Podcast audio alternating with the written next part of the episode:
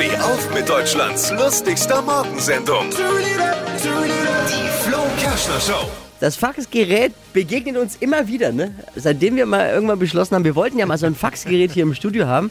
Weg von all dieser Digitalisierung wieder zurück zum guten alten Fax. Aber wir haben leider nicht mal mehr Anschlüsse, wie man hier so ein Fax anschließen könnte. im Das Studio. Problem.